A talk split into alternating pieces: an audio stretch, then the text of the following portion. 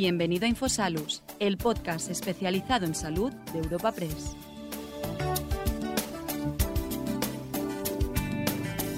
El encuentro que presentamos hoy en el podcast de Infosalus lleva por título Una boca sana, tu mejor defensa, y ha sido organizado en colaboración con Vitaldent. Para abrir esta cita e inaugurar el evento, contamos con la participación de la doctora Clara Esteban, directora médica de Vitaldent. Tras su presentación disfrutaremos de un coloquio en el que intervendrán el doctor Gustavo Camañas, coordinador de odontología general de Vitaldent, el doctor José Luis Palma, vicepresidente de la Fundación Española del Corazón, el doctor Ricardo Rigual, neurólogo en la unidad de ictus del Hospital Universitario de La Paz, y por último, el doctor Javier Girón de Velasco, director general de MUNZ, Ortodoncia Infantil. Coordinando y presentando este encuentro podemos escuchar a la redactora jefa de la sección de salud en Europa Press, Eva Concha. Vamos a hablar de salud bucodental. Eh, vamos a presentar el estudio La salud bucodental, es eh, salud integral, un estudio que ha hecho Vital Dent dentro de su campaña Una boca sana, tu mejor defensa. Dos títulos que dan bueno, eh, explicación del tema que vamos a, tratar hoy. Vamos a, recordar que eh, bueno, el cuidado de la salud bucodental eh, no es una cuestión únicamente estética, sino que tiene relación con muchas otras enfermedades, como vamos a, ver hoy a lo largo de esta próxima hora. Aunque todavía queda mucho por investigar, hay suficiente evidencia científica que relaciona la mala salud bucodental con patologías tan, eh, bueno, tan importantes y tan distintas como la diabetes, las enfermedades cardiovasculares, el ictus, eh, el infarto, también eh, pues la, artritis reumatoide, la EPOC, es, decir, hay un montón de enfermedades que ya hay evidencia más que suficiente bueno, que, la, que la relaciona con ella. además, tampoco es muy conocido que, produce, que puede provocar un, una bajada en el rendimiento deportivo y hay otras, mm, bueno, otras eh, consecuencias obvias como la, pues, pues la mala nutrición de, la persona debido a la falta de piezas dentales. ¿no? Em, todo ello eh, se debe a la inflamación sistémica que se produce a partir de la periodontitis, una enfermedad que mm, hoy veremos si, si, si, es suficientemente conocida y si es suficientemente reconocida por los pacientes. Eh, eh, en cualquier caso, la, periodontitis es la sexta enfermedad eh, crónica más importante en el mundo. la padecen en torno al 25% de los adultos jóvenes y el 40% de los mayores y según datos de la OMS, en, su forma más grave, la padece el 14% de la población, lo que supone unos mil millones de personas en el mundo. Si a eso le unimos que las enfermedades cardiovasculares, por ejemplo, que son unas de las que están vinculadas con la periodontitis, son la principal causa de muerte en el mundo, podemos ir viendo que ahí hay una relación que puede llegar incluso a ser mortal. ¿no? Conscientes de esta situación, eh, Vitaldent ha hecho este estudio, Vitaldent que tiene eh, pues, eh, relación con, tanto con la Fundación Española del Corazón como la Fundación Frenolictus, eh, bueno, hoy nos podrán contar los, doctores también en qué, se, sustancian estos, acuerdos que mantienen. ¿no? Eh, bueno, Vitalden decía, ha querido conocer bueno, cuál es el conocimiento que tienen los ciudadanos respecto de la salud bucodental, cuáles son las medidas de higiene que tienen que mantener y si tienen conocimiento de, esta relación entre bueno, la salud bucodental y otro tipo de patologías. Esto es lo que vamos a ver hoy. Vamos a desgranar este, este estudio y lo vamos a hacer eh, con eh, cuatro ponentes que voy a pasar ya a presentar. Tengo desde mi izquierda al doctor Javier Girón de Velasco, que es odontólogo y director general de las clínicas MUZ, especializadas en odontología infantil. Muy buenos días. Buenos días. Tengo al doctor eh, Ricardo Rigual, neurólogo en la unidad de ictus del Hospital Universitario La Paz de Madrid, que colabora con la Fundación Frenolictus. Buenos días. Buenos días. Tenemos al doctor José Luis Palma, vicepresidente de la Fundación Española del Corazón. Muy buenos días. Buenos días. Y a Gustavo Camañas, que es coordinador de odontología general de Vitaldent. Muy buenos, días. a los tres, a los cuatro, perdón. Y voy a dar paso antes del coloquio, voy a dar la bienvenida a la doctora Clara Esteban, que es directora médica de Vitaldent, que ya está en el atril para inaugurar este encuentro. Adelante cuando quieras. Muchas gracias. Buenos días a todos y bienvenidos. Eh, me gustaría agradecer la asistencia de todos vosotros a este evento. que estamos retransmitiendo en directo y en el que queremos presentaros las conclusiones del último estudio que hemos desarrollado desde Vitalden, en el marco de la campaña Una boca sana, tu mejor defensa.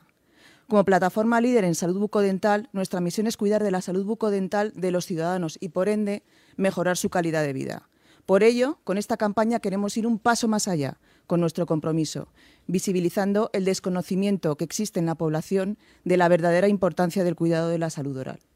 Como parte de nuestro compromiso de salud con la población, llevamos más de 31 años desarrollando proyectos de concienciación y prevención en el marco de la salud bucodental, en colaboración con distintas entidades municipales, nacionales y, en este caso, con la Fundación Freno Alictos y la Fundación Española del Corazón, entre otras muchas.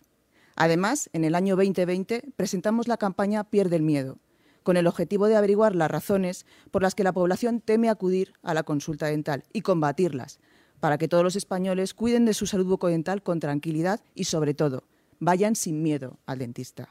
Todo ello con el objetivo de impulsar el conocimiento en torno a la salud bucodental y contribuir a que la población supere sus miedos y apueste por cuidar de su salud. A través de estos proyectos, nuestro objetivo es muy claro, concienciar sobre la estrecha relación entre la salud bucodental y la salud general, contribuyendo al cuidado de la salud general de las personas, como he dicho antes, a mejorar su calidad de vida y, sobre todo, a prevenir en la medida de lo posible el desarrollo de enfermedades muy graves.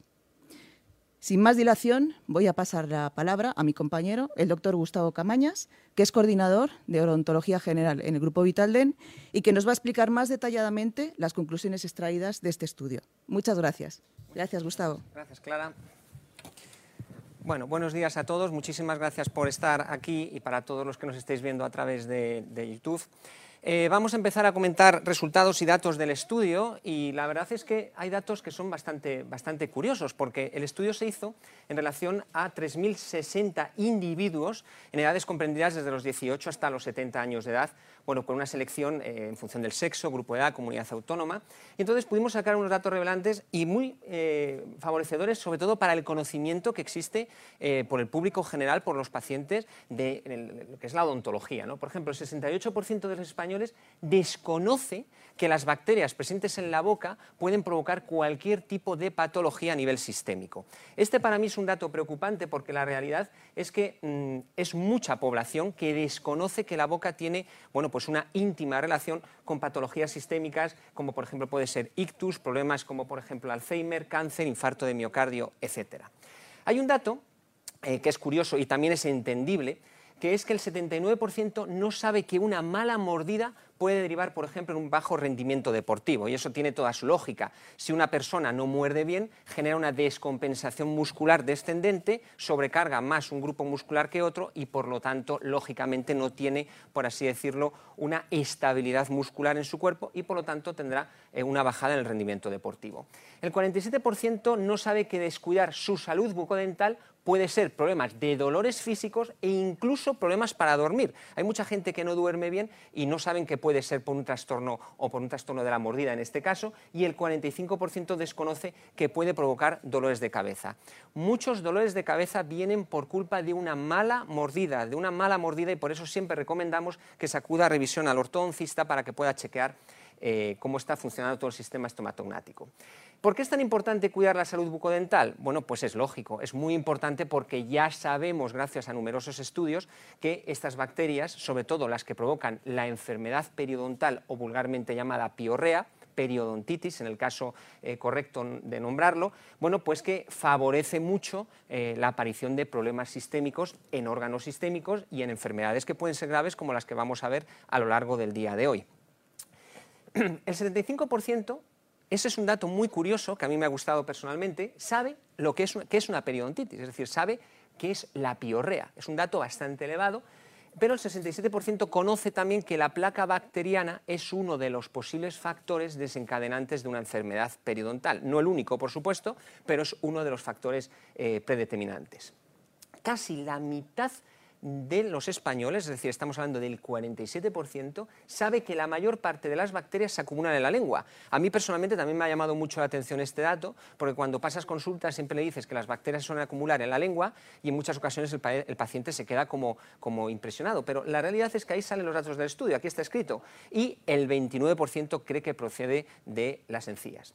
Igualmente, el 42% de la población desconoce que la caries es uno de los problemas de salud oral más comunes y creyendo que se trata de las infecciones de encías o incluso periodontales. Y no es así. Es decir, la caries es una de las enfermedades mm, dentales más comunes, tal y como eh, explicaremos a continuación.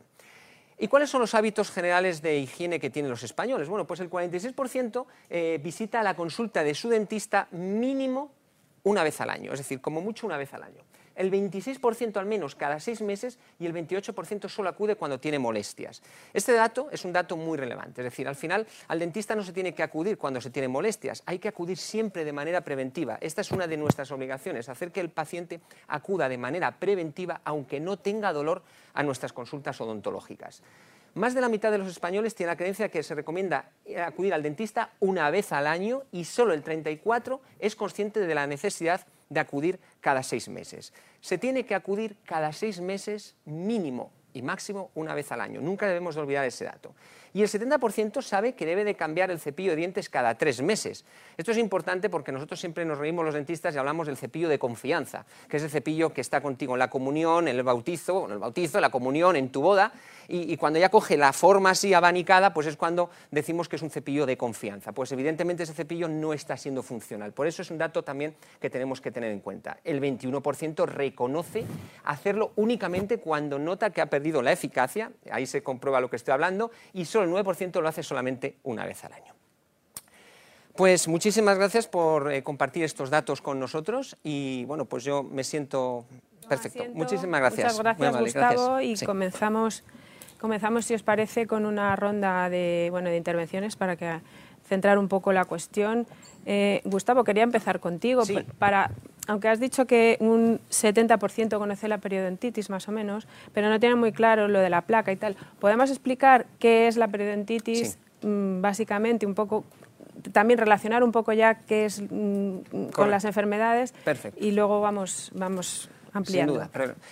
a ver, la periodontitis eh, es la enfermedad silenciosa, que es lo que nosotros llamamos los dentistas y nos preocupa bastante porque la periodontitis eh, es una enfermedad producida por bacterias presentes en la boca Sí que es cierto que hay una primera fase que se llama gingivitis, que es el sangrado de las encías. Cuando un paciente le sangra una encía, eh, pues evidentemente es un signo, es como el signo del coche cuando le falta el aceite, ¿no? exceptuando en pacientes que fuman que la nicotina no genera ese signo que es el sangrado de las encías.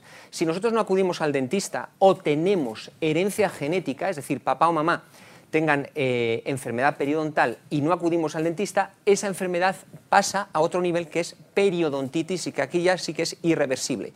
Todo lo que hemos perdido ya no lo podremos recuperar tan eficientemente.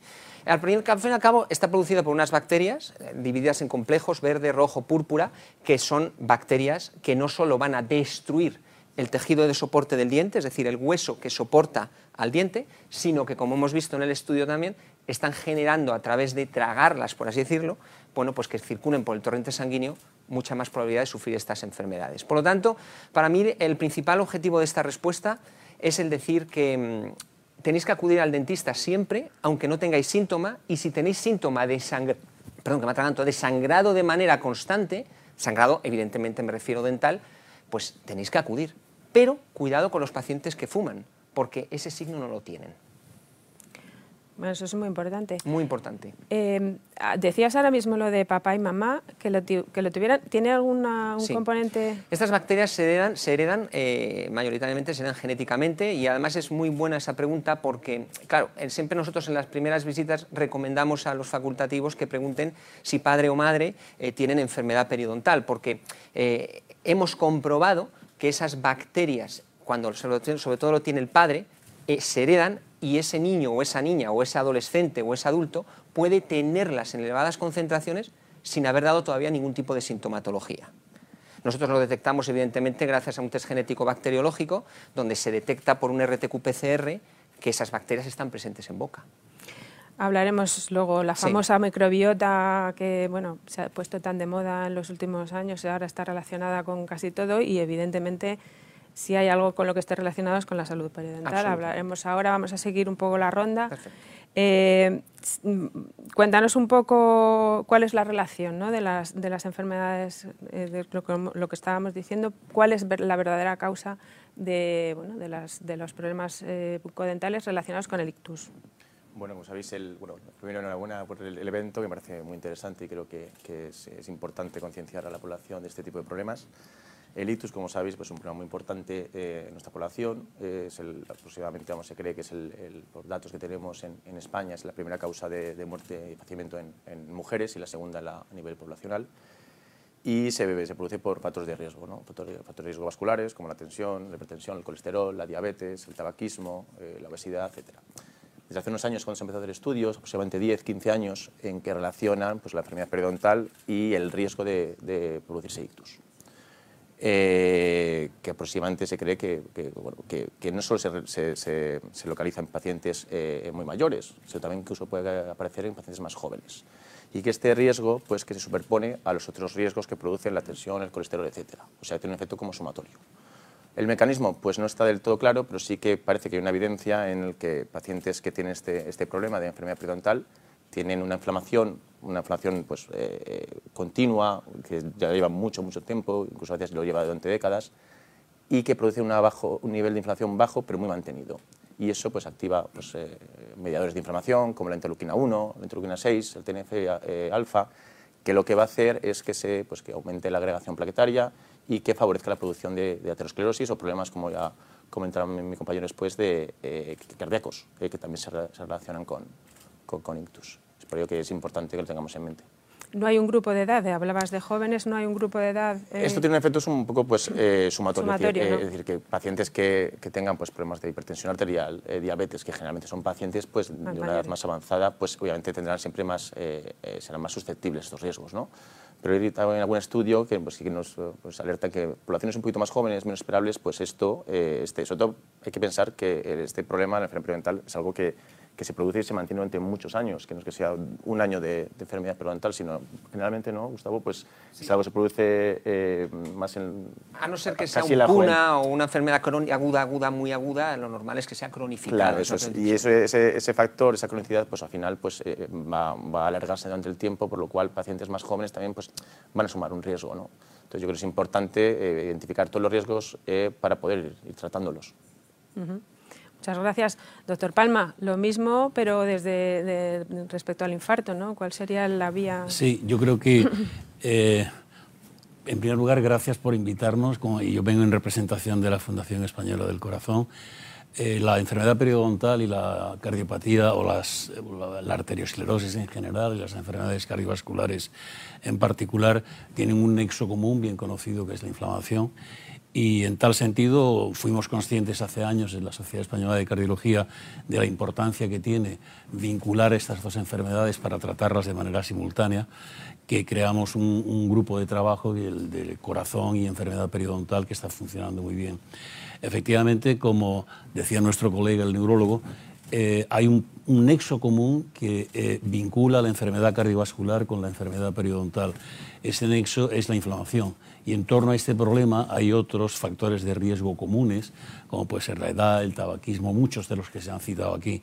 Pero está bien claro que la inflamación es el factor dominante. Entonces, cuando se produce una enfermedad periodontal bien evidente, con las bacterias que todos o que los odontólogos conocen mejor que ninguna, mejor que ningún otro especialista, pues son los que ponen en marcha esos mecanismos inflamatorios y no hay que olvidar que la arteriosclerosis en general pues es un fenómeno inflamatorio de base, es un fenómeno inflamatorio en el cual se produce una serie de mecanismos eh, que eh, propician el fenómeno arteriosclerótico que en su evolución en la placa de ateroma pues bien a nivel cerebral, bien a nivel coronario, bien a nivel renal, pues producen, acaban por producir una obstrucción con las consecuencias isquémicas y, y clínicas que todo esto conlleva.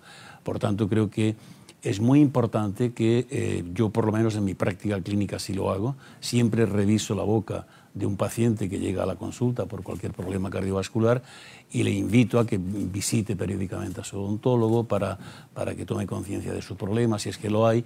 Y de la misma manera yo creo que eh, los odontólogos deberían hacer lo mismo cuando exploran eh, pacientes con problemas cardiovasculares. No está mal que en esa anamnesis les hagan una serie de preguntas comunes. Hay unos test además eh, que todos conocen, unos test por los cuales un paciente que acude a la consulta de un odontólogo puede saber si existe en cierto modo un problema cardiovascular oculto y de la misma manera un paciente que acude al cardiólogo con un problema cardiovascular oculto o franco, un infarto de miocardio previo, insuficiencia cardíaca, etcétera, etcétera, el, el, cardiólogo debe animar a este, a este paciente para que visite al odontólogo. Precisamente porque, como decía antes, esto, hay un nexo común que une a la enfermedad periodontal con la enfermedad cardiovascular y en tal sentido pues vemos cómo se incrementa de manera exponencial eh, aquellos pacientes que tienen una mala salud dental, una mala salud bucodental, eh, se incrementa la incidencia y la prevalencia de enfermedad cardiovascular. Los cardiólogos con respecto a la boca eh, tenemos dos problemas o dos vínculos muy estrechos. Uno de ellos es la enfermedad cardiovascular cuando hablo de enfermedad cardiovascular estamos hablando, y el neurólogo me lo va a permitir, de infarto de miocardio por un lado, pero de ictus por otro, lo que representa en este momento casi el 30% de la mortalidad global. 130 españoles aproximadamente fallecen al año por enfermedad cardiovascular, 14.000 por infarto de miocardio, 40.000 por ictus, y esto pues tiene un vínculo en cierto modo con la enfermedad periodontal que hay que tratar de, de rebajar.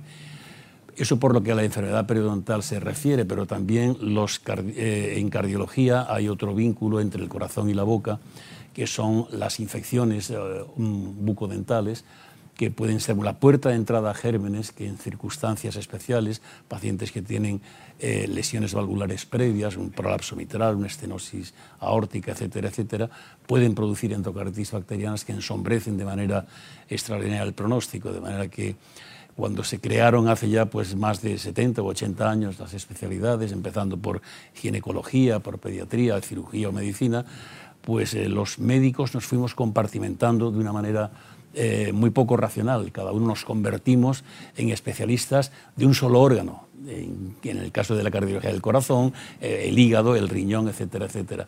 Hoy en día se tiende más a hacer a, hacer una medicina y ser unos médicos con una mentalidad mucho más abierta, entendiendo que el cuerpo es solo uno, lleno de órganos que están íntimamente conexionados. Y en ese sentido los cardiólogos vamos a abandonar dentro de poco la, titulación de cardiólogos por la de especialistas en enfermedades cardiovasculares, porque esto da una idea mucho más, mucho más universal de lo que un médico especialista de lo que sea tiene que saber, el neurólogo, el digestólogo, el odontólogo, el cardiólogo, etcétera, ¿no? De manera que en nuestra preocupación por la enfermedad periodontal y su impacto en la enfermedad cardiovascular es conocido ya por nosotros desde hace muchos años y esperemos que eh, esos nexos comunes sepamos estudiarlos debidamente para poner remedio y, a impedir o facilitar, por un lado, que la enfermedad periodontal disminuya, porque eso hará también bajar la alta mortalidad cardiovascular, ictus, infarto de miocardio, básicamente.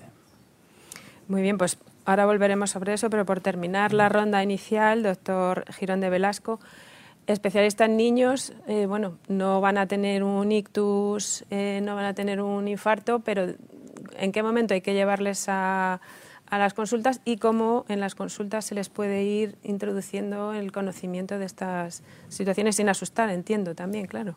Bueno, pues em, al igual que mis contertulios, te quiero dar las gracias a ti, daros las gracias a todos por la invitación. Efectivamente, en odontología infantil eh, no eh, afrontamos el, tema del ictus de una forma tan directa, ¿no? pero, pero sí quiero enviar tres o un par de ideas fuerza. ¿no? Eh, primero, que aquel paciente que tiene una, una, situación periodontal determinada a cierta, a cierta edad, en algún momento ha sido un niño y, en algún momento, eh, eh, y, a, ese niño hay que inculcarle una eh, frecuencia y, un, y, una, y, una, prevención en su salud bucodental. ¿no? la Sociedad Española de Odontopediatría recomienda que los niños vayan eh, a partir del primer año, si no hay urgencias previas, eh, eh, a sus revisiones de, odontopediatría. eh, y si ese niño, como decía el doctor Camañas antes, va cada seis meses, tendrá un control periodontal mucho más evolucionado y profesional que si ese niño, que si ese adulto llega al, al dentista con 40 años sin haber tenido controles previos y una situación periodontal mucho más, mucho más complicada. Entonces, mi primera idea fuerza en este, en este debate, en el que a lo mejor eh, la odontología infantil eh, eh, no está tan en el centro, pero sí quiero que sea protagonista. mi primera idea de fuerza es que la prevención del, niño la inculca sus padres, ¿no? se inculca de una forma educacional. y es importante que si no hay alteraciones previas, urgencias, traumatismos, si no hay nada previo, el niño vaya eh, a partir del primer año a, su revisión de odontopediatría.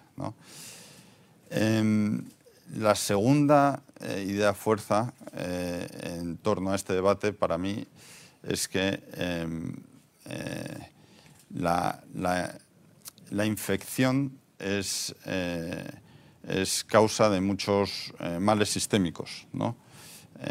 y la infección eh, es muy difícil que en un niño ontopediátrico llegue a través de, la encía. Hay, mucho, hay muy poco problema periodontal eh, esperable en, niños de tres años, pero sí puede llegar a través de la caries. Hay, eh, hay muchas veces que, que no se aprecia de una forma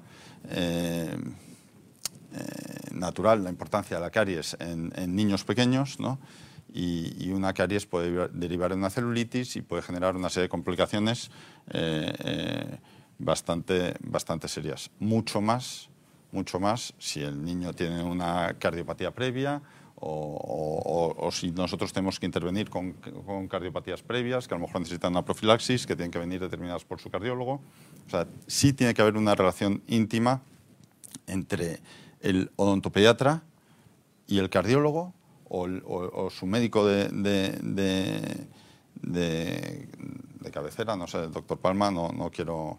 Eh, pero la, relación entre el, entre el odontopediatra y el, cardiólogo en, en, pacientes con cardiopatías previas. ¿no?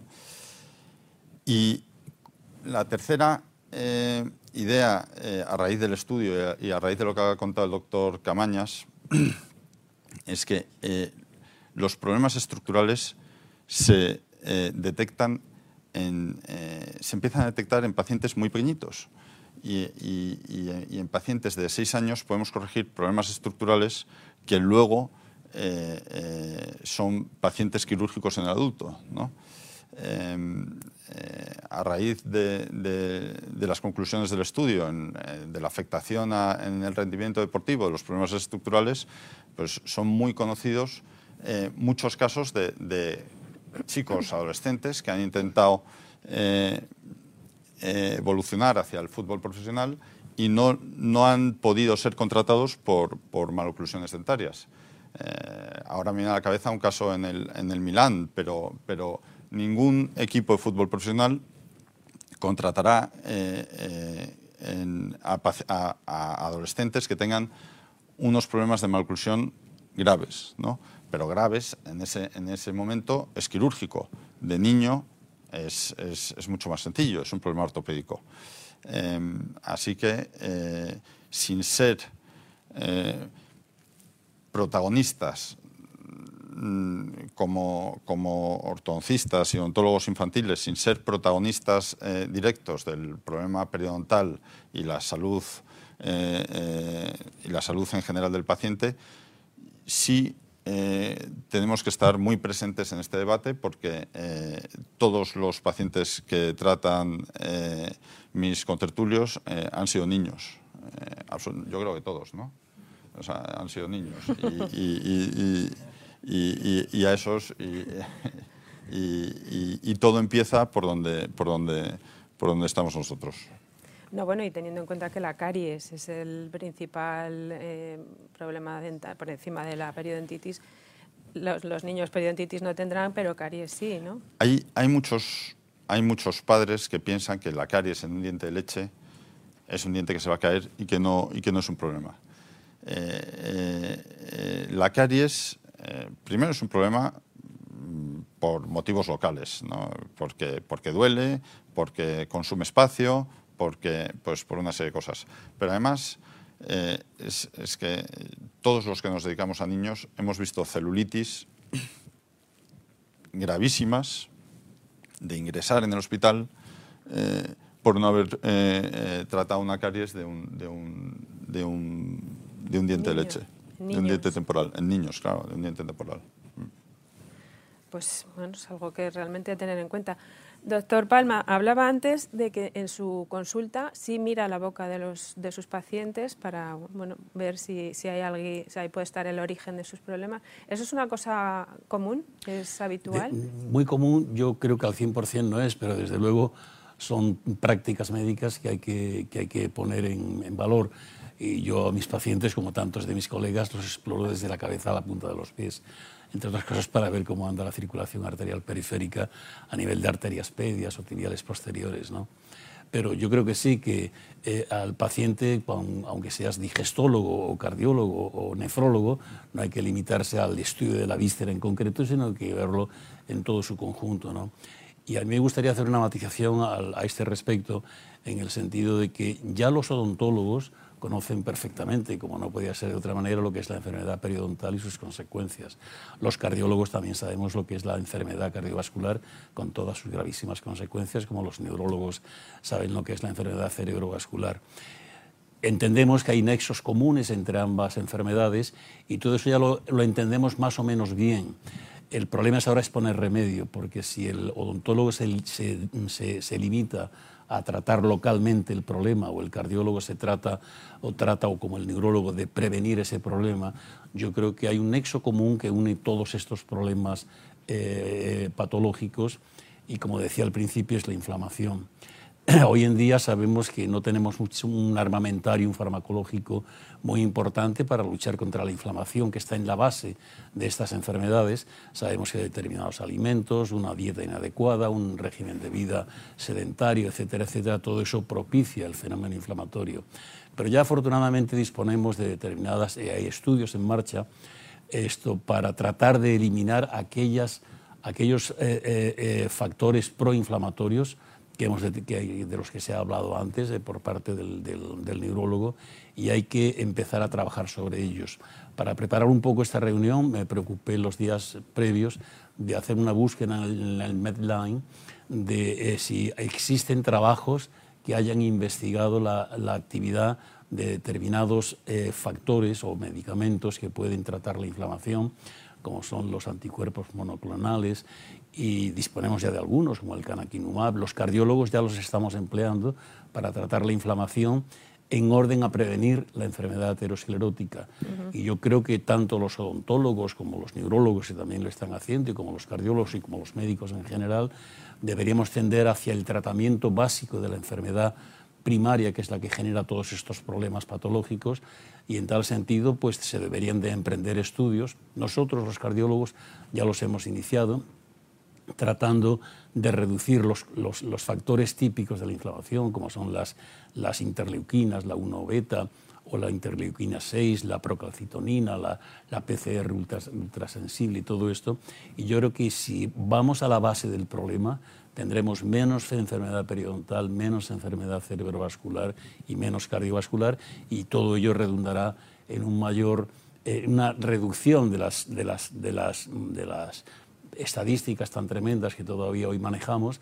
La primera causa de mortalidad global es la enfermedad cardiovascular, la segunda es el cáncer, la tercera ya viene muy alejada, las enfermedades pulmonares, pero todavía pues hay un campo enorme que luchar en España es un país en el cual se ha reducido de manera muy significativa la enfermedad cardiovascular y en ello tienen mucho que ver todos los factores de riesgo. Y los cardiólogos hablamos de factores de riesgo clásicos, hipertensión, diabetes, colesterol elevado, sedentarismo, tabaquismo, etc.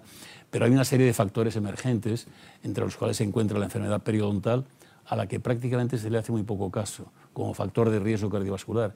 Y yo creo que, que habría que hacer una concienciación ciudadana para decir, oiga, el colesterol es muy malo y fumar peor, pero cuídese su boca y, y acuda periódicamente al odontólogo para que se la revise y si existe una enfermedad periodontal que se la trate, porque es un factor de riesgo tan cardiovascular tan severo como la hipertensión arterial o como el tabaquismo. Bueno, es lo que estamos intentando hoy, ¿no? divulgar ese, ese mensaje. Doctor, igual. Sí, al hilo de lo que decía el doctor Palma, que parece que tiene toda la razón, el sentido de que hay que dejar un poco la concepción clásica de la medicina, de este es, este es mi sitio, no entres, no entres aquí, este es mi paciente, ¿no? que a veces parecía que estaba, era un poco era un poco abstracto, tan compartimentados como por, como por trozos casi. Y eso yo creo que eso ya está, está superado. Yo creo que la relación generalmente que tenemos los neurólogos con los cardiólogos, con los nefrólogos, eh, pues ya está, es muy fluida eh, y se trata un poco de remar todos hacia el mismo, hacia el mismo sentido y, conseguir que la prevención sea holística, que sea multidisciplinaria y holística. De nada sirve que la tensión esté bien controlada si tiene la diabetes, si tiene el azúcar eh, por las nubes. No tiene ningún sentido porque al final estamos quitando y poniendo de un lado y no, no tiene mucho, no estamos haciendo nada. Y eso es lo que tenemos que mm, plantear a nivel de la enfermedad periodontal eh, que se trate también y que no dejemos ese lado eh, totalmente sin, sin, controlar. Y ahí me parece muy interesante lo que decía el doctor Girón en cuanto a los niños. Al final, ellos son, eh, esto es un, un, concepto también de, educación poblacional que, está, que hay que enfocarlo también a, los, a, la, gente, a, los, a los niños que, están, que tienen que tener claros los conceptos de, de los factores de riesgo vasculares que son tanto los clásicos como los que estamos encontrando ahora mismo. ¿no?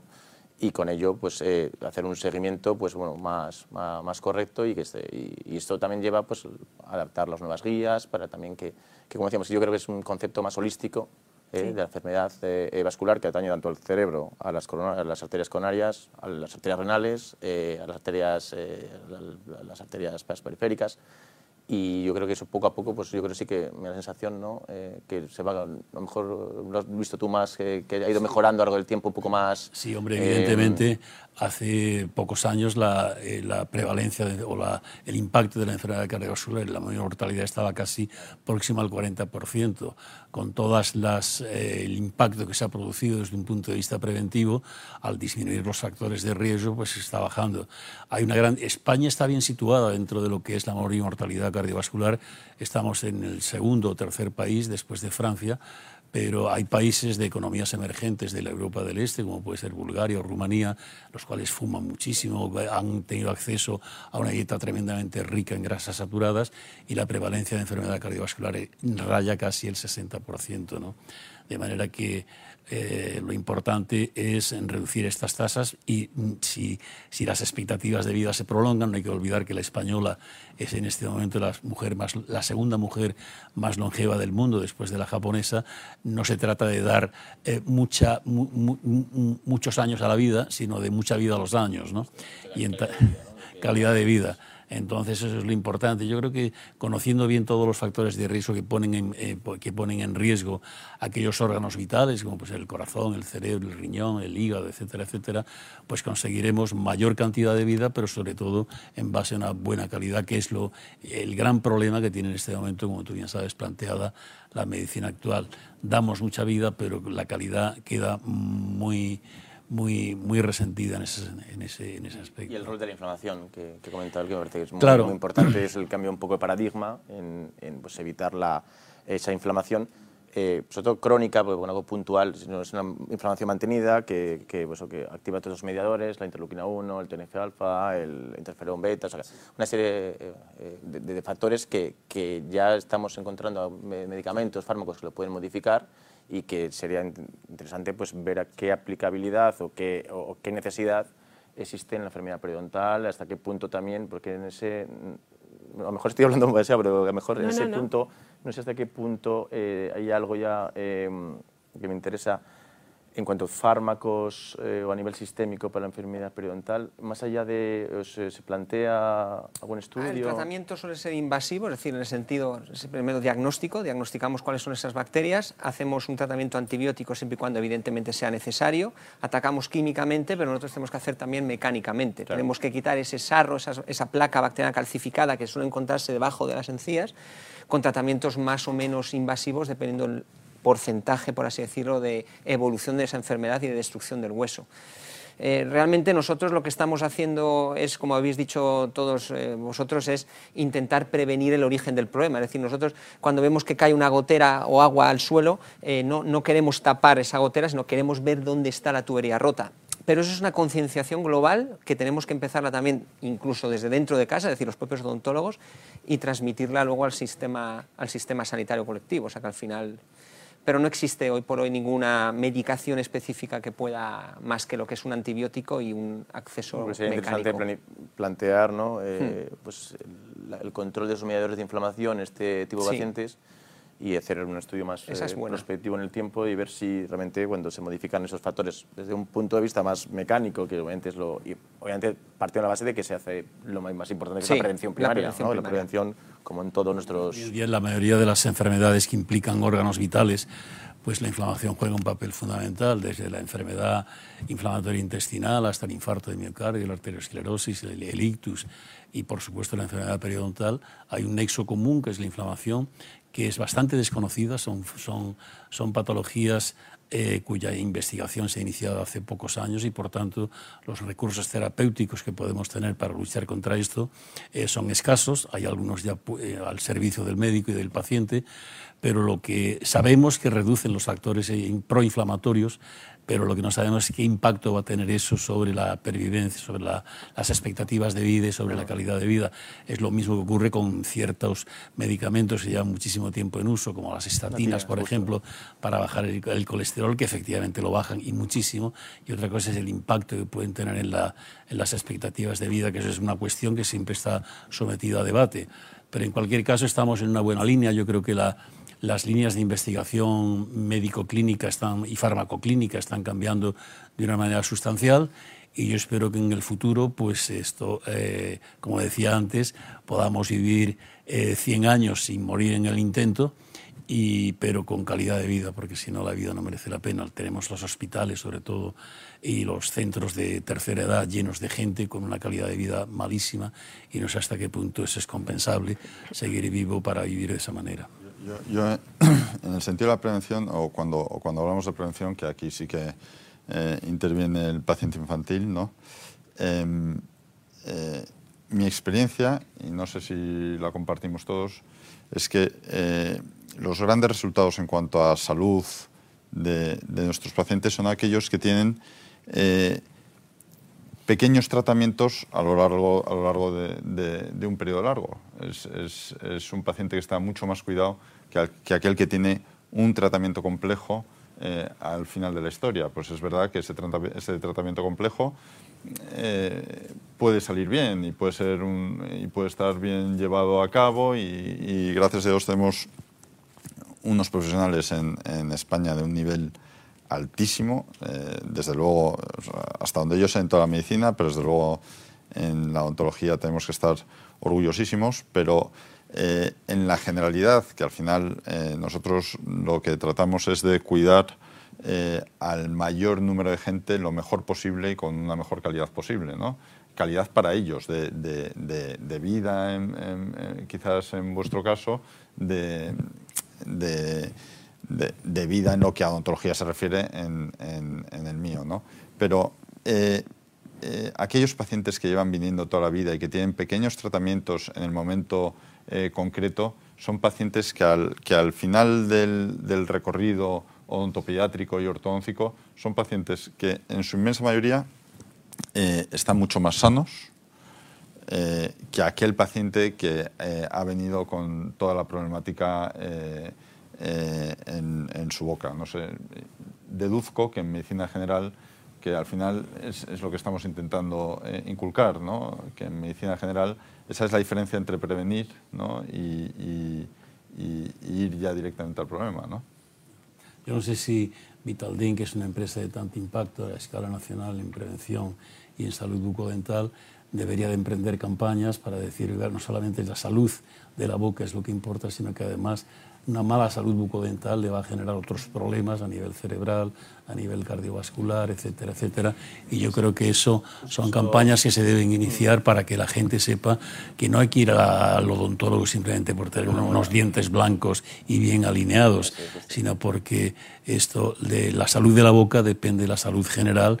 Y yo creo que esas campañas, todo el mundo sabe ya, yo entiendo hoy que, que bueno, que hay que, que, ir al, que hay que ir al dentista, como tú has expuesto en la estadística que habéis hecho, y todo eso está muy bien, pero hay que, hay que dar un segundo paso, es decir, la boca no sirve solamente para comer y para lucir unos dientes bonitos, sino que a través de la boca yo, eh, hay una frase, yo creo que, la, que, fue del padre Hipócrates, de Cos, el que dijo que la salud y la enfermedad entran por la boca, y es el primer órgano que, masticando los alimentos y produciendo las enzimas de la saliva, pues es el que inicia el proceso de digestión. Y en tal sentido, si no se tiene una buena salud bucodental, todo lo que viene a partir de ahí, pues va a estar degradado. ¿no? Y yo creo que Vitalden debería de, de emprender campañas que serían muy de agradecer al lo que, lo que dices, sí, eh, fue en 2020, ¿no? Cuando eh, se hizo en colaboración con la Fundación Frenolictus, en la que yo tuve la suerte de, de, ayudar. Eh, bueno, la Fundación Frenolictus es una fundación que está encaminada en hacer divulgación, investigación e inclusión de pacientes que han, que han presentado un ictus o enfermedad cerebrovascular. Entonces se hizo una colaboración que fue muy, muy bonita, yo creo, y muy interesante eh, eh, con Vitalden para hacer divulgación de lo que es eh, bueno, la prevención y, lo que, y cómo, y cómo mm, darse cuenta de que un paciente está, sufriendo un ictus y también enfocado a la, a la prevención de la, o control de la salud bucodental en estos pacientes. me alegro que saquéis el tema porque realmente nuestra ruta es, es decir, yo siempre tengo un lema y permitir que lo comparta, que no seamos dientistas, si no seamos dentistas. Al fin y al cabo es lo que estabais compañeros vosotros diciendo, que no nos, no tenemos que ver solo que esto es la boca con 32 piezas dentales, sino toda la vinculación que tiene a nivel sistémico. ¿no? Entonces, dentro de nuestra ruta, evidentemente, Vitalden como eh, líder en el sector odontológico y con la cantidad de pacientes y de capilaridad a nivel de centros dentales, pues eh, estamos trabajando en ello. Estamos trabajando en ello, ese fue el primer paso con la Fundación Fermalictus y después de ese, pues con la Fundación del Corazón. Al final estamos hoy sentados aquí para seguir creciendo en ese, en ese impacto preventivo, porque la realidad es que es la realidad, o sea, no, no podemos eh, hacerlo de otra manera pero me siento muy orgulloso también porque eh, tanto a nivel neurológico como a nivel eh, cardiólogos, etc., estamos ya metiéndonos odontólogos dentro de todo ese sistema sanitario para poderle brindar al paciente una salud general, no una salud diental diental, acabo de decir. eso te quería preguntar. Eh, antes decía el doctor Palma que él miraba la boca de sus pacientes. ¿Cómo hacéis vosotros para detectar que, bueno, si tenéis algún tipo de protocolo? En nuestras anamnesis de primera visita, pues lógicamente nosotros nos enfocamos mucho en, preguntas, eh, bueno, pues factores de riesgo, si ha tenido algún tipo de enfermedad eh, cardíaca, algún tipo de enfermedad cerebrovascular, algún tipo de accidente, y en el momento en el que nosotros identificamos que es un paciente con un factor de riesgo sistémico, pues realizamos, en este caso, un test genético bacteriológico para poder determinar el nicho bacteriano con una técnica que es un RTQ-PCR, eh, para poder identificar si ya tienes esas bacterias en elevadas concentraciones que te puedan generar riesgo sistémico. Eh, unimos eh, varias probabilidades en el momento en el que compartimos que realmente el paciente es un paciente de riesgo, hacemos una interconsulta, una derivación con el especialista en este caso. ¿Y cuáles son las eh, actividades o las, la relación que habéis tenido con las dos eh, asociaciones, o sea, con las dos fundaciones, con Freno y con, y con la Fundación Española del Corazón, ¿qué es, ¿cuáles son las actividades o la relación que tenéis? ¿Tenéis algún certificado, creo? Sí, o sea, bueno, con Freno la realidad es que fue una, un acercamiento muy interesante también, pues como con la Fundación del Corazón, y donde nosotros como, como líderes operadores en el sector odontológico nos preocupamos eh, por los pacientes. Entonces fuimos a una reunión donde nos, también, eh, nos unimos nosotros también, Ricardo, donde expusimos realmente la situación real. ¿no? Las bacterias periodontales generan un aumento de probabilidad. Y a partir de ahí pues, nació y surgió bueno, pues una buena relación profesional. Eh, y, eh, tuvimos también la relación con Frenoalictus en el 2020, que también participó Ricardo, como bien acaba de comentar, y también con la Fundación del Corazón, y todas las que vengan. O sea, al final de lo que se trata es, eh, como dijimos anteriormente, de hacer que el paciente pues tenga, tenga el control de saber que no solo va al dentista, sino que va a un especialista que tiene bueno, pues cualquier tipo de capilarización a nivel sistémico. Con, vosotros, con, con Vitalden, un convenio hace un año y medio aproximadamente, y yo aprovecho esta oportunidad para decir que mañana es el día como eh, hay una vinculación, la Fundación Española del Corazón proporciona programas de salud en el entorno laboral, mañana que es el Día Internacional de la, de la Salud y la Prevención en el Trabajo, en la Casa del Corazón, en nuestra, en nuestra sede, tenemos una reunión junto con la Sociedad Española de Medicina del Trabajo para tratar de propiciar esta salud cardiovascular dentro del entorno laboral están todos cordialmente invitados. Muchas gracias. Eh, estamos hablando de las enfermedades cardiovasculares sobre todo, pero la periodontitis tiene relación ya mm, demostrada o, con otras patologías. ¿Qué otras patologías, hemos hablado, he mencionado yo la diabetes, qué otras patologías eh, así importantes están relacionadas con la periodontitis? No sé quién... Bueno, todavía están eh, un poco en, base a lo que comentábamos antes de la inflamación, pues hay, problemas eh, neurológicos más neurodegenerativos en los que igual se está empezando a estudiar que tenga una base eh, también de inflamación, con, con, sobre todo el inicio de los procesos.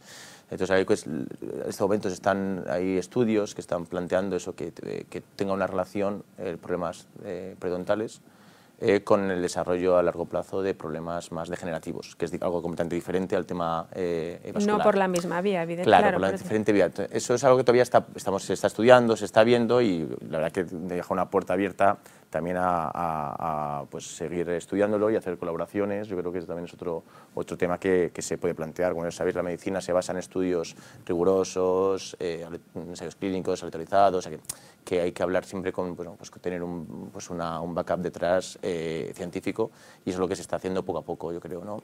Y eh, se abre una puerta eh, eh, a esa base de problema de la inflamación en la cual pues, intervengan más en otros procesos más allá del puramente vascular, que es lo que estamos Neurode Neurodegenerativas, perdona, ¿es Alzheimer? Pues sí, Alzheimer, por ejemplo, Alzheimer o la enfermedad de Parkinson, todavía está un poco por... Eh, se está estudiando, es decir, hay que ser también cautos, yo creo, entonces, este, con, esto, con estos tipos de, de, problemas que son tan, tan graves en la, en la sociedad.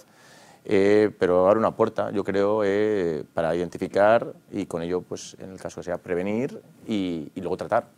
O sea que...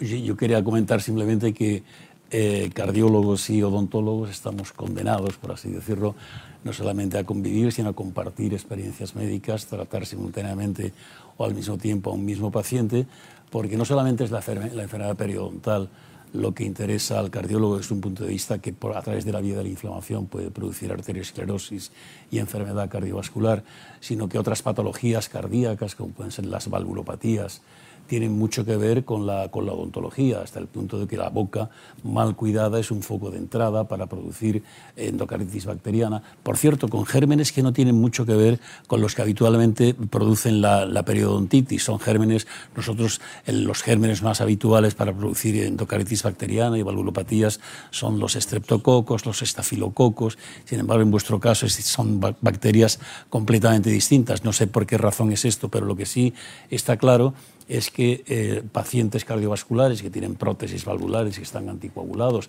y que tienen necesidad de acudir a la consulta del, del odontólogo por un problema concreto, pues hay una, tiene que haber una interrelación entre el odontólogo y el cardiólogo para decir qué riesgo puede tener este paciente cuando yo le haga este tipo de intervención dentaria, qué hago con la anticoagulación, cómo lo pasa de parina alternativamente, o si está tomando simplemente antiagregantes plaquetarios del tipo de la aspirina o el copidogrel, se los quito cuántos días antes. Yo sé que esto, y esto lo, los odontólogos lo conocen, pero muchos estos se sienten más seguros si tienen el espaldarazo del cardiólogo que les va a decir lo que se debe hacer con este enfermo concreto, cuándo suprimir la anticoagulación, cuándo reiniciarla, etcétera, etcétera. ¿no? Yo creo que eh, corazón y, salud eh, bucodental están íntimamente relacionados y eso nos obliga a cardiólogos y odontólogos a trabajar codo con codo para la mejor, la mejor solución del paciente. Antes nos comentabas que vosotros hacíais algo así, ¿no? Sí, me ha gustado mucho la, la a nivel de los gérmenes, porque es verdad, es decir, nosotros ya hemos identificado en odontología varias bacterias con nombre y apellidos, eh, por ejemplo, la porfiromona gingivalis, que es una bacteria del complejo rojo, es una bacteria anaerobia, vive sin oxígeno. Esta bacteria, eh, bueno, pues parece, según los últimos estudios, como bien comentaba Ricardo, eh, que está muy relacionada, bueno, pues con un posible aumento, bueno, del tema del Alzheimer, porque le dan unas enzimas que son las gingimpainas, en fin. Luego tenemos esto está muy bien saberlo porque el Streptococcus mutans, que es la bacteria de la caries, como decía el doctor Javier, pues es la, la caries es la gran desconocida, o es conocida, pero realmente no le damos importancia, y es este toco mutans, es un estreptococo que puede provocar la celulitis que hablaba antes el doctor. Luego tenemos una bacteria muy, muy, muy mala, que es el, el que suena así a una... Suena mal porque es mala, realmente no puede sonar a gloria. Esa tiene un nombre muy, perdón por muy chungo, porque realmente es una bacteria muy mala. Es una bacteria pertenece al complejo púrpura y esa está muy, pues como, como comentábamos antes, ¿no? una extracción dental que genere un poco más de traumatismo, eh, si ese paciente tiene esa bacteria, pues podemos tener un problema. No es nada habitual tenerlo, pero existe una probabilidad. Entonces, al final, eh, en odontología ya hemos identificado cuáles son los gérmenes que más relación provocan a nivel sistémico y, en eso estamos trabajando. pero eso es un buen paso, porque al final ya no solo es la enfermedad, sino que es la, que, la ocasiona, unas bacterias. Nombre y apellido de esas bacterias, tipo de antibiótico específico, y en esa es un poco la, la idea que estamos en el sector odontológico tratando. Hablábamos al principio de la microbiota, que bueno, en, algunas otras zonas del cuerpo, en, el digestivo, pues ya, por ejemplo, el trasplante fecal eh, ayuda a combatirlo. En el caso de la boca entiendo que todavía no existe un, tratamiento de este tipo. ¿no? ¿Sería útil o se podría desarrollar? Se podría desarrollar, hay que seguir estudiándolo, ¿eh? Eh, sobre todo pues, eh, empezando a culturizar, tanto a los pacientes como a todo el colectivo, pues eso, que estas bacterias ya no solo provocan daño dental, sino también daño sistémico, y empezar poco a poco a trabajar. O sea, al final de lo que se trata es de concienciar a todo el mundo en esta vinculación de la que estamos tratando hoy de, de explicar. ¿no? No lo hemos mencionado, pero antes nos comentabas también que estáis viendo más cáncer oral en, los, últimos, en los últimos tiempos. Se está viendo un aumento de cáncer orofaringeo, eh, generalmente producido por el papilomavirus, que es un virus que se transmite por prácticas sexuales sobre todo. Eh, donde en España se está viendo un crecimiento. Entonces siempre llamamos la atención, sin alarmar por supuesto, pero cualquier llaguita que se vea en la lengua de color blanquecina, que no se va con el tiempo, que no duele, que no molesta, pues no está mal que al odontólogo eh, se lo podamos transmitir y el odontólogo ya realizará los pasos que tenga que, pues si hay que hacer una biopsia, pues que no se nos asuste todo el mundo, es una práctica de un protocolo preventivo. Nosotros no podemos ver eh, con el ojo qué tipo de eh, lesión puede tener el paciente, entonces siempre, por eso lo digo porque muchos pacientes, claro, les dices, tengo que hacerte una biopsia, ya piensan, joder, ya estoy... No, es una práctica común que se hace en odontología para poder derivar al especialista en el caso en el que sea necesario. Sí es el mejor tratamiento. En todo, yo creo en todos los ámbitos ya de, la salud bucodental, salud general, salud global. ¿no? Y, eso yo creo que es lo que hay que transmitir, ¿no? prevenir y luego seguir investigando y buscar, eh, eh, seguir analizando estos, eh, estos nexos que son ya conocidos en cuanto a la inflamación y todas las puertas abiertas que quedan, que son muchas, para seguir investigando y tener cada vez, cada vez, más información. Y con ello, pues yo creo, pues al final lo, lo, que queremos que es tratar mejor al paciente de manera global, ¿no? Fíjate, Ricardo, que en base a esto, cuando nosotros pasamos consulta y vemos un paciente periodontal, eh, a mí se me cae el alma al suelo cuando realmente tú le explicas al paciente, oye, eh, sin asustarte, pero que, sepas que existe esta vinculación y tal. Y muchos pacientes te contestan, sí, total, ya soy mayor, se me van a caer los dientes, ¿qué más me da? Entonces, claro, al final pues hay que culturizar poco a poco el tema y sin asustar, pero tampoco ser pasivos, porque la realidad es esa.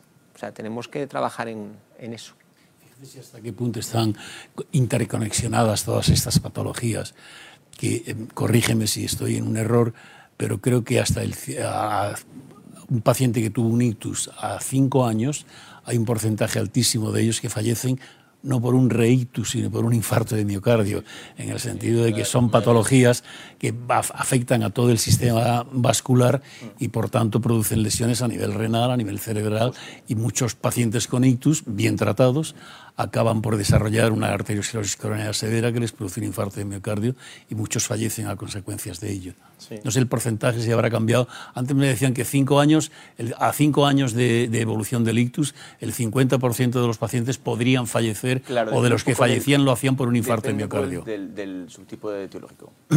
sobre todo el, subtipo más eh, laterotrombótico que se relaciona con, placas de colesterol, sobre todo a nivel carotidio, a nivel intracraneal, pues sí que tiene una relación muy alta.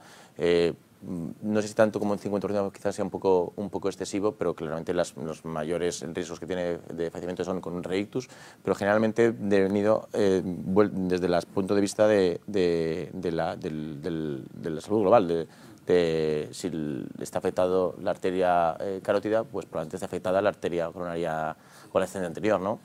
Y, y eso es, eh, yo creo, aplicable un poco a todo lo que estamos hablando, realmente, ¿no? ¿Hay algún estudio que indique o, que, por el que podamos saber qué porcentaje de, enfermedades cardiovasculares están provocadas por un problema de salud bucodental? ¿Hay algún no, hay tanto como un estudio para decir qué porcentaje exactamente porque no se puede, no se puede sacar esa conclusión. Eh, pues no, no, no, es, no, es, muy complicado a nivel también metodológico, a nivel científico, o sea, no, es, tan sencillo como para decir eso. hay, hay, varios estudios que están publicados en, en, revistas bastante, bastante muy importantes realmente, Stroke, en revistas de la, de la Sociedad Americana, Em, em, de neurología y, cardiología, en el cual parece que, pues, que puede aumentar un riesgo a 1,6 veces más de tener un ictus un paciente que tenga enfermedad periodontal. ¿eh? Y que esos factores, ese, ese, propio factor de riesgo, que es la enfermedad periodontal, no se está eh, alterado por otros factores de riesgo. Es decir, no se explica que tenga la tensión alta, que tenga diabetes, no explica ya de por sí la relación con la enfermedad periodontal e ictus por lo cual sí que parece que es un, factor de riesgo independiente. ¿Cuánto decir? Eh, pues no se puede achacar, decir únicamente por esto tanto. Lo que sí sabemos es que, que empeora, empeora las probabilidades y que va a tener más probabilidades que el que no la tiene. Yo creo que es que un poco la conclusión. Es decir, si yo tengo, uno tiene y otro no tiene, pues ese señor a lo largo del tiempo es más fácil que tenga problemas cerebrovasculares o problemas eh, eh, cardíacos que un paciente que no. ¿no? Yo creo que es un poco eso, es, pero no es poco. Y no es poco. No es, nada poco. Sobre todo sabiendo que son pacientes que las consecuencias, eh, pues, pues, un infarto de miocardio, pues tiene un porcentaje de fallecimiento, de, muerte, muy, pues, pues, pues, que es importante. Eh, tienen secuelas a nivel, a nivel, bueno, sale mucho mejor de Palma, pero han secuelas a nivel eh, de discapacidad y un ictus, ya sabemos todo lo que conlleva, las secuelas a nivel laboral, a nivel personal, a nivel psicológico y, Totalmente. Y, y el riesgo de muerte. El problema no es tanto el hito que se produce en la vida de un individuo cuando tiene un ictus y cuando tiene un infarto de miocardio, sino lo que viene después. En el caso del ictus, pues si es un ictus que ha afectado una, con una hemiplegia, pues tiene una invalidez eh, tremenda. Y en el caso del infarto de miocardio, un porcentaje nada desdeñable. Muchos evolucionan fantásticamente bien si se salvan esas primeras horas de riesgo, de altísimo riesgo, cuando se produce un infarto de miocardio, son las arritmias mortales, que son perfectamente tratables y el paciente acude a un hospital, a una unidad coronaria. Por eso la importancia que tiene, en cuanto un paciente se sospeche que tenga un accidente coronario agudo, trasladarlo de inmediato a un hospital, si es en una ambulancia medicalizada, mucho mejor todavía, precisamente para tratar las arritmias de la fase aguda. Pero una vez pasadas esas primeras 24 o 48 horas, las posibilidades de supervivencia se incrementan de una manera extraordinaria. Ocurre luego que en función del tamaño de ese infarto, ese corazón pueda quedar insuficiente y esa insuficiencia cardíaca que tiene un mal tratamiento, pues eh, genera una discapacidad, no tanto como la de los pacientes con un ictus, que, que haya producido un trastorno neuromuscular, sino que tienen pues es una incapacidad y sobre todo una afectación psicológica bestial. Decía un autor francés hace tiempo que el que se rompe un hueso le salta al mismo tiempo una esquirla de su alma. Y en tal sentido, pues el que tiene una enfermedad grave, como puede ser un ictus, como puede ser un infarto de miocardio, insuficiencia cardíaca, enfermedad renal, etcétera, pues eh, psicológicamente está muy afectado. Y es algo que hasta ahora no nos ha, por lo menos yo hablo de mi entorno, no nos, no nos habíamos preocupado demasiado, ahora ya sí estamos más concienciados sobre el impacto psicológico y lo hemos visto con, con la pandemia. Hemos visto en qué medida el trastorno eh, eh, eh, psiquiátrico se ha disparado de una manera extraordinaria tanto en gente joven como en gente mayor. ¿no? el, el, confinamiento ha producido auténticos estragos a nivel psíquico, y, pero en otras enfermedades el factor psicológico está ahí y por desgracia los médicos, sobre todo los médicos jóvenes, los que somos ya más mayorcitos, tenemos otra conciencia de la vida y quizá veamos el problema de una manera distinta, pero por lo, por lo, que respecta a mi especialidad, y me imagino que en neurología y en odontología lo mismo, pues vamos a la técnica, vamos al eco, al cateterismo, a la angioplastia, al stent, y no nos preocupamos que estamos trabajando sobre un ser humano que está mm, psíquicamente muy tocado, y eso lo dejamos para, para otra, y en el mejor de los casos damos ansiolíticos que son más o antidepresivos que son más perjudiciales que beneficios. En cuanto a la biopsia, eh, al final es cierto que que, que, para un paciente que le digan que le hacen una biopsia, pues a lo mejor luego nosotros decimos, es una tontería, es quitar un puntito y va a estar bien. Pero claro, el... el... Pero si yo venía al dentista. Pues yo venía, creo. Joder, el, con... el dentista no. es poco... Me, me salgo con... Sí, sí, sí. Pero bueno, yo creo que, que, que, es eso, no perder el concepto de que son, bueno, estamos tratando personas siempre y, y que incluso a veces que se consulta, cualquier eh, comentario, pues al final tiene una repercusión y que la gente está asustada. Entonces también es papel nuestro, del médico, del odontólogo, poder reconfortar y, explicar las cosas. Yo creo que hay una parte de, que a veces no se hace de explicar qué se está pasando, incluso a veces cuando son problemas que no son graves. Esto, que, y, pues la manera de explicarlo pues también ayuda a que el paciente se sienta mejor, ¿verdad? los médicos, voy a decir una barbaridad, pero de vez en cuando conviene que pasemos algún proceso patológico grave para ponernos de la otra parte de la escena eh, y, para bajarnos al patio de butacas y ver lo que ocurre en la escena cuando hay una serie de pacientes que tienen un problema y tú le dices, no, no, esto no tiene mucha importancia, si hace esto y aquello se va a poner mejor, pero el que lo lleva por dentro hasta que no ve al final la luz del túnel está que no vive. y sobre las listas de esperas, y nos vemos ya en otras áreas, eh, cuando un paciente va y le dice, le dice el médico, tiene usted la, la, vesícula llena de piedras, pues dígame qué hay que hacer, es operarlo, eh, pues de inmediato, no, no, de inmediato, no dentro de un año, porque la lista de espera, claro, a partir de ese instante, ese, ese sujeto hace de su vesícula y de sus piedras el eje, el eje sobre el que pivota toda su vida, ¿no? y en tal sentido, aunque la medicina española está alcanzando unas cotas de eficiencia extraordinarias, todavía a nivel funcional, digamos, pues hay mucho camino por recorrer. Sí. Bien, pues nos hemos pasado de la hora. Eh, ha sido súper interesante. Quería acabar, de todos modos, ha lanzado hasta antes el doctor Palma el guante. Vitaldent tiene alguna, eh, hoy presentamos este informe, el año pasado presentamos uno sobre el miedo. Mm, bueno, ¿qué líneas de trabajo tenéis para concienciar y seguir mm, concienciando a la población sobre Pues la respuesta es muy rápida, acabas de decir, Conchar, concienciar. Si nosotros eh, tenemos eh, muchas clínicas, tenemos millones de pacientes tratados y nuestro inmediato no es futuro, es presente, es concienciar a la población y concienciar a todos los profesionales del sector que no seamos dientistas, sino dentistas y que evidentemente esta boca está metida dentro de un organismo y que cuando el dentista explique las consecuencias que puede tener, pues que nos crean y simplemente eso, concienciar a la, a la población. Ese es el reto. Pues muchísimas gracias a los cuatro, a los cinco, con la doctora Esteban también, que estuvo al principio. Eh, nos hemos pasado la hora, esperamos haber eh, bueno, conseguido aportar un poco más en la concienciación de la necesidad de cuidar la salud bucodental y nos despedimos ya hasta el, hasta el próximo encuentro. Muy buenos días a todos.